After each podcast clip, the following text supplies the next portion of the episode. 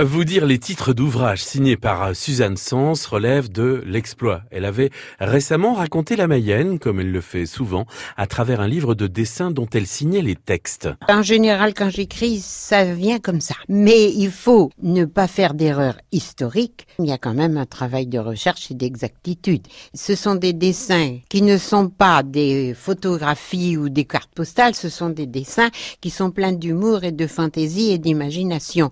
Donc il ne fallait pas un texte historique sec, bien véridique. Euh, je veux pas dire par là que j'ai écrit des choses fausses, mais en fait, j'ai voulu donner une forme de conte. Je pouvais très facilement aller rôder autour de la porte Becheresse, la tour Renaise, me réimprégner de ces émotions-là. Et dans son dernier ouvrage, Suzanne Sens traverse le temps et nous offre un témoignage, son témoignage. C'est une autobiographie étonnante d'ailleurs parce qu'elle raconte les mutations que notre petit monde mayennais a connues, la vie des villages d'avant-guerre, faite de proximité et de simplicité, et puis le temps qui accélère tout euh, dans les villes. Ce sera son 28e livre, cette autobiographie, et vous pourrez la rencontrer à la librairie du Marais, à Mayenne, ce samedi à partir de 14h30.